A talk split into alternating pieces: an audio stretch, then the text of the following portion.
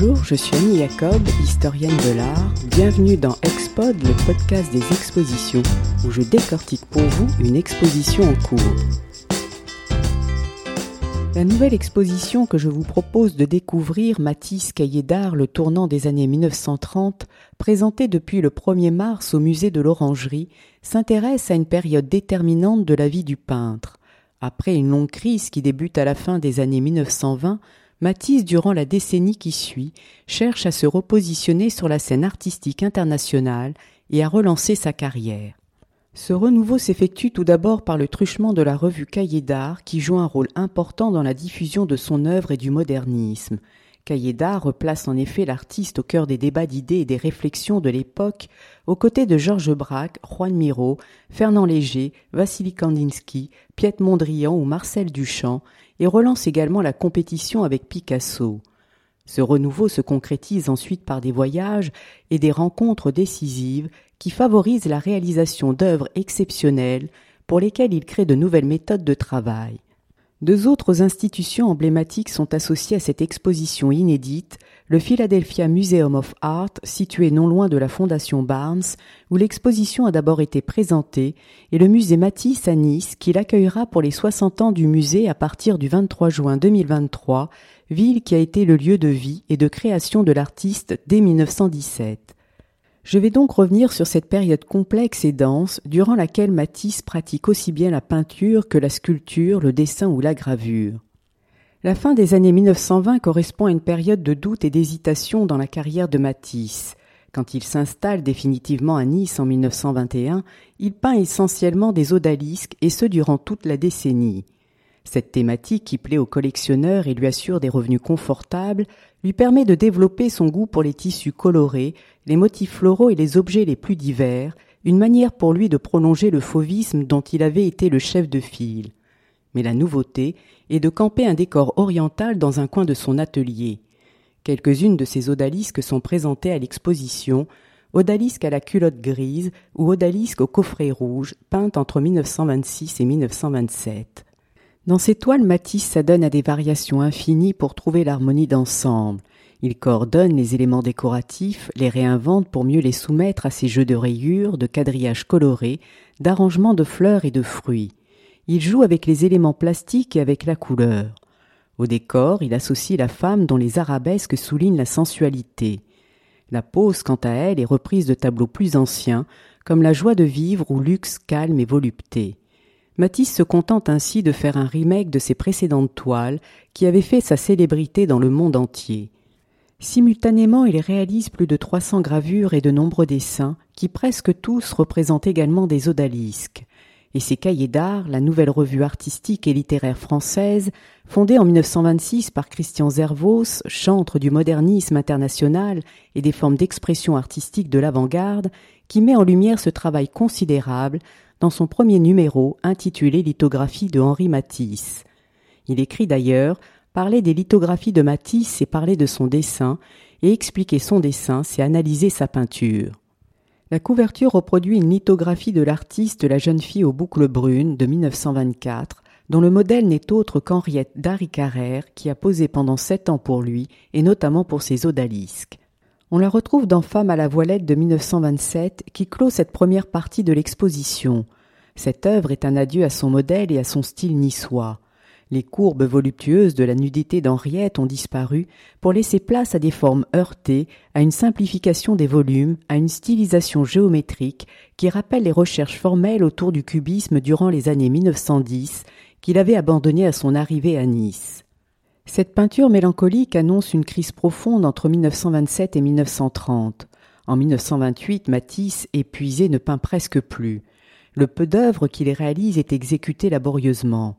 Après quinze années de recherche intense qui lui ont valu la consécration du public, des collectionneurs et des musées, Matisse se retrouve dans une impasse d'une peinture de chevalet et d'odalisque qui ne le satisfait plus. En 1929, il écrit à sa fille Marguerite Devant la toile, je n'ai aucune idée. Pour certains, il est même devenu gênant. Si Cahiers d'art met en lumière sa peinture d'avant 1916 et rend compte de sa production en cours, Matisse suscite la polémique aussi bien auprès des critiques d'art comme Roger Fry, qui dénonce son laisser-aller, que des mouvements comme Dada, les surréalistes ou les peintres abstraits, qu'il accuse de flatter les pires goûts du public en lui offrant des peintures modernistes d'une grande fadeur. Il donne ainsi l'impression de revenir en arrière. En outre, son œuvre commence à être vue de manière rétrospective. En 1930, Georges Dutuy, historien de l'art et gendre de Matisse, qui est marié depuis 1923 à Marguerite, sa fille, publie dans Cahiers d'art son texte sur le fauvisme. Par ailleurs, pour les 60 ans de Matisse, quatre rétrospectives lui sont également consacrées à Berlin, à Paris, à Bâle et à New York entre 1930 et 1931. Pour l'occasion, Cahiers d'art lance un numéro spécial, l'œuvre de Henri Matisse, qui paraît en 1931 en trois langues, français, allemand et anglais. Ces rétrospectives peu communes pour l'époque permettent à Matisse de faire un bilan sur sa carrière. L'accumulation d'odalisques et de nature morte provoque chez lui un dégoût devant la facilité à laquelle il s'est laissé aller durant de nombreuses années. Désormais, il lui faut sortir de cette routine pour être capable d'ouvrir la voie au modernisme comme avant-guerre. Aussi décide-t-il de quitter la France en février 1930. Sa première destination sont les États-Unis. Il part du Havre en bateau, traverse l'Atlantique et arrive à New York où il séjourne quelques jours. Il en profite pour visiter Harlem car il est un grand amateur de jazz. Puis, il traverse tous les États-Unis en train. Il passe par Chicago avant d'arriver à San Francisco. De là, il prend le bateau pour se rendre à sa deuxième destination, Tahiti sur les traces de Gauguin, une sorte de retour aux sources. À Tahiti, il reste trois mois. Matisse ne peint pas et dessine peu. Il réalise une cinquantaine de photographies avec son Kodak, mais surtout il exprime ses sensations dans sa correspondance. Par ailleurs, il sympathise avec le réalisateur Friedrich Murnau, qui tourne alors son film Tabou. Un extrait est projeté à l'exposition, nous permettant ainsi de découvrir Tahiti, tel que l'a vu Matisse, émerveillé par l'exotisme de l'île. En regard de ces images du film, sont exposés des objets collectionnés par Matisse qui soulignent son attrait pour les cultures extra-occidentales très présentes dans les milieux artistiques des années 1930. Il s'agit d'objets exotiques et ethnographiques provenant du Gabon mais aussi du Congo, comme le fragment de vêtements Kuba des raffias brodés à motifs géométriques, reproduit dans Cahiers d'art de 1927 dans un article intitulé L'art nègre. Avant de rentrer chez lui, Matisse fait une escale en Martinique puis en Guadeloupe. Son voyage aura duré environ six mois. Un mois à peine après son retour à Nice, Matisse repart aux États-Unis en septembre. Il est invité à Pittsburgh, en Pennsylvanie, en tant que jury du prix Carnegie, prix que lui-même a reçu en 1927 et qui est alors décerné à Picasso. Matisse est très apprécié aux États-Unis. Dans la version anglaise du numéro spécial de Cahiers d'art de 1931, Henry McBride, dans son article Matisse in America, explique que l'artiste est connu aux États-Unis depuis plus de vingt ans et qu'il est considéré comme un prophète. Il écrit Il commença par être célèbre auprès des jeunes qui voyaient en lui le prophète susceptible de les sortir de l'impasse dans laquelle, à New York, l'art avait été conduit au début du siècle. Après Pittsburgh, Matisse se rend à Philadelphie. Il visite pour la première fois la fondation du docteur Albert Barnes à Marion. Grand collectionneur, Barnes possède plusieurs tableaux de l'artiste qu'il découvre à Paris grâce à Léo et Gertrude Stein, auxquels il achète en 1912 deux toiles de sa période fauve. En 1923, Barnes possède cinq Matisse, dont La joie de vivre de 1906. Sa rencontre avec le mécène marque un tournant dans sa carrière. Barnes lui commande immédiatement une décoration murale de près de 14 mètres de long pour les lunettes en arc d'ogive surplombant les portes de la salle principale de la fondation et lui laisse le choix du sujet. Matisse opte pour la danse, un thème qu'il a déjà réalisé auparavant, notamment dans La joie de vivre ou pour le collectionneur russe Sergei Tchoukin en 1909. Pour Matisse, c'est un défi, car il n'a jamais intégré une composition dans un cadre architectural. Il travaille à cette œuvre de manière presque exclusive entre 1930 et 1933 et conçoit trois versions, dont deux sont conservées au Musée d'art moderne de Paris. Avec la danse, Matisse inaugure de nouvelles réflexions sur le décor, la synthèse et la monumentalité. Une salle de l'exposition est entièrement consacrée à ce travail qui bouleverse l'atelier dans son organisation comme dans son espace. Matisse, qui veut peindre sur format réel, loue un garage rue Désiré Niel à Nice dont les proportions et l'éclairage sont à peu près identiques au hall de la Fondation Barnes. Il commence par esquisser d'un seul jet sa composition sur trois toiles de cinq mètres de large. et pour accroître l'amplitude de son geste, il s'empare d'un long bambou sur lequel il fixe le fusain comme on peut le voir sur les images projetées dans la salle. Il réalise une première version entre 1930 et 1931 qualifiée de danse inachevée. Il n'en est pas satisfait car elle lui paraît trop classique et donc pas suffisamment décorative. Il hésite, recommence plusieurs fois avant d'effacer. Les corrections au repentir sont d'ailleurs visibles. Mais pour conserver une trace des différentes étapes de son travail, il introduit une nouvelle technique, la photographie d'état. Matisse ne parvient pas à trouver de solution à sa danse. Il bloque et décide de partir à Padoue où il s'était déjà rendu en 1907 pour revoir les fresques de Giotto afin de comprendre ce qu'est un décor. Trois notions lui apparaissent alors capitales la clarté, la solidité et la permanence. De retour à Nice, il modifie sa méthode de travail, il met au point une nouvelle technique, les papiers gouachés découpés. Désormais, il ne travaille plus seul. Il fait préparer à l'avance par un peintre en bâtiment du nom de Goyot de grandes feuilles de papier peintes à la gouache en aplat uniforme, rose, bleu, gris et noir, qui sont ensuite épinglées par une assistante selon la composition tracée sur la toile qu'il a découpée le long des contours. Cette technique de caler son dessin à partir de papier gouaché découpé permet à Matisse d'atteindre un effet totalement immuable qui le rapproche de Giotto. Ces figures de papier gouaché de forme stylisée qu'il peut déplacer autant qu'il le souhaite évoluent ainsi au gré des jours et des mois jusqu'en février 1932, lorsque Barnes lui annonce qu'une erreur s'est glissée dans les dimensions de la décoration en cours. C'est un moment difficile pour Matisse, néanmoins il commence une troisième version qui est placée enfin en mai 1933 à Mérione. En 1935, Cahiers d'art consacrera un numéro à la danse où apparaissent les différents états photographiques de son travail. Durant les trois années où il s'adonne à la danse, Matisse peint très peu mais dessine beaucoup et sculpte. C'est un grand sculpteur, Picasso admire son travail.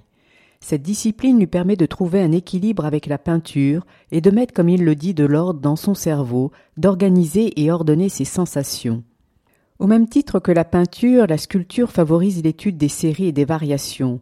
Avec la série consacrée à Henriette d'Harry Carrère, Henriette 1, 2, 3, réalisées chacune à deux années d'intervalle, Matisse opère le même travail de synthèse, d'évolution de la forme, de sa métamorphose, de sa stylisation progressive qui rappelle les états photographiques.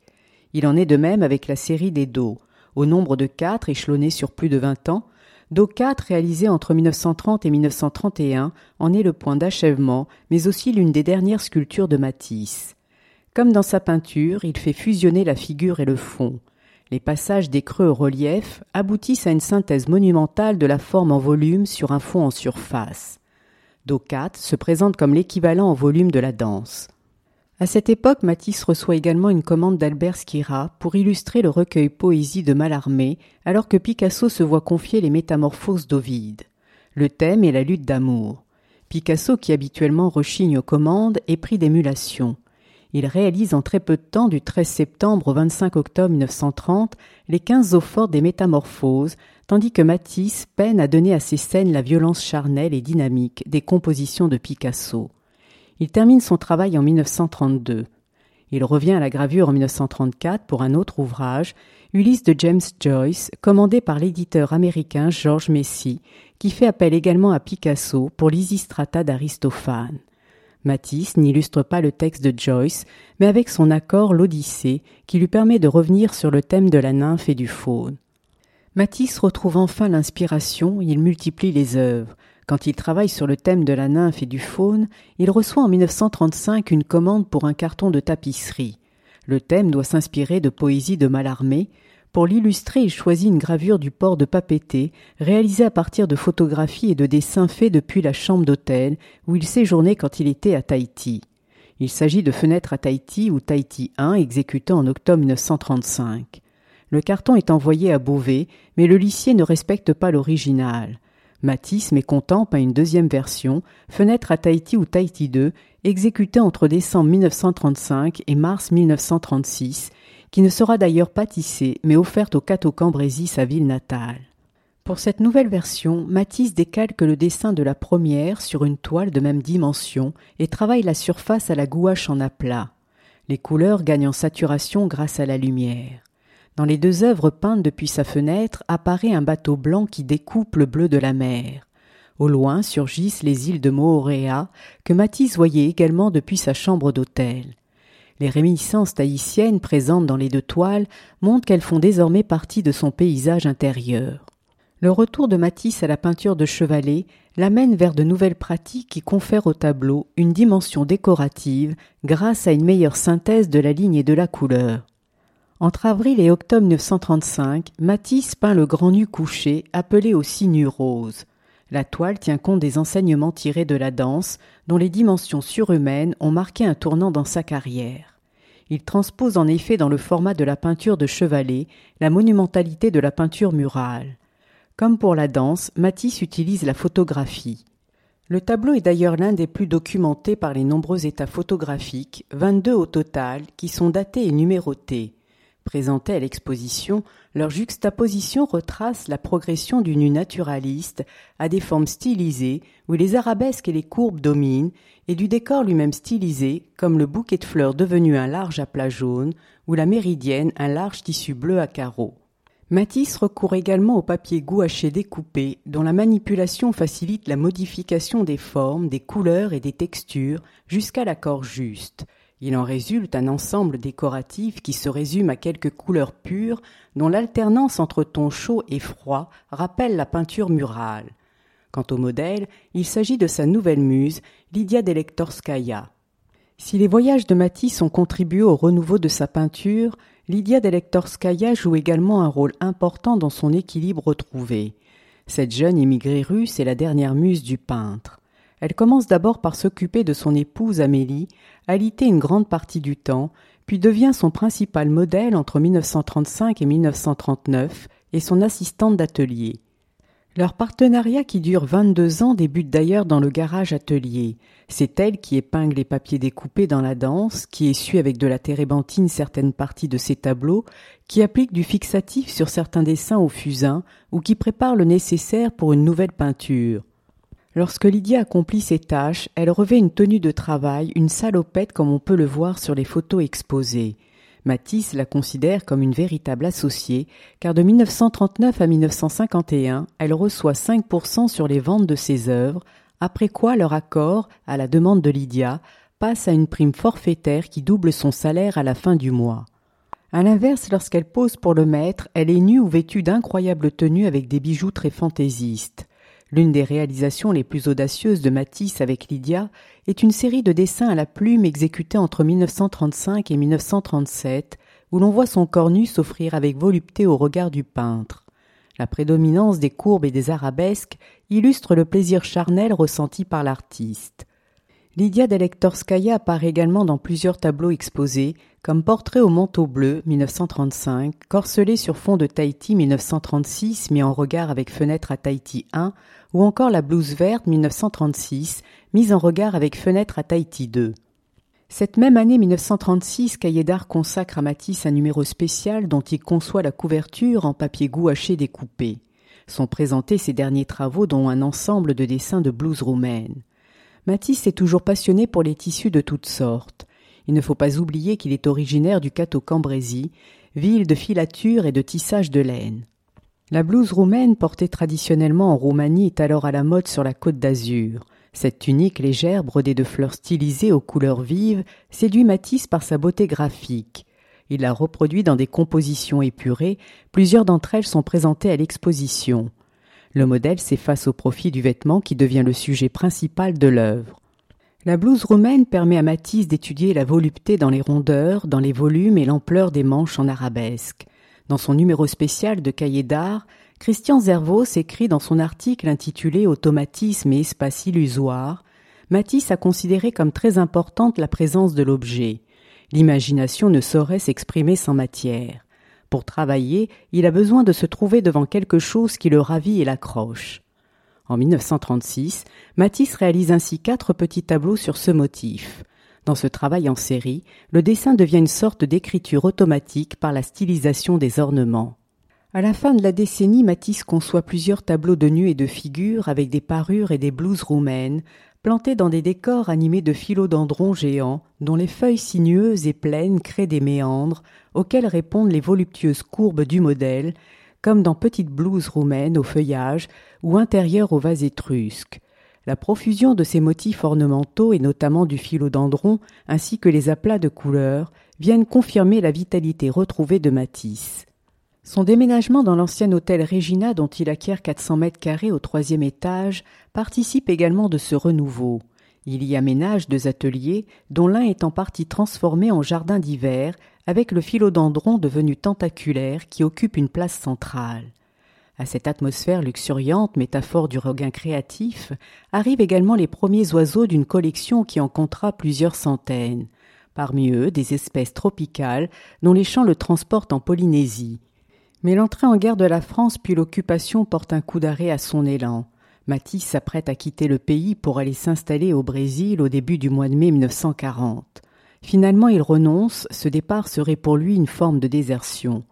Sa santé se dégrade, il est opéré en 1941 alors que sa fille Marguerite entre dans la résistance.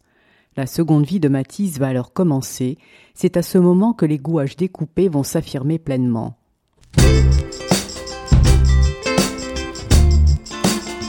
Matisse Caillé le tournant des années 1930, une exposition incontournable et à ne pas manquer, à l'Orangerie jusqu'au 29 mai, puis à Nice du 23 juin au 24 septembre. C'était Expod, le podcast des expositions.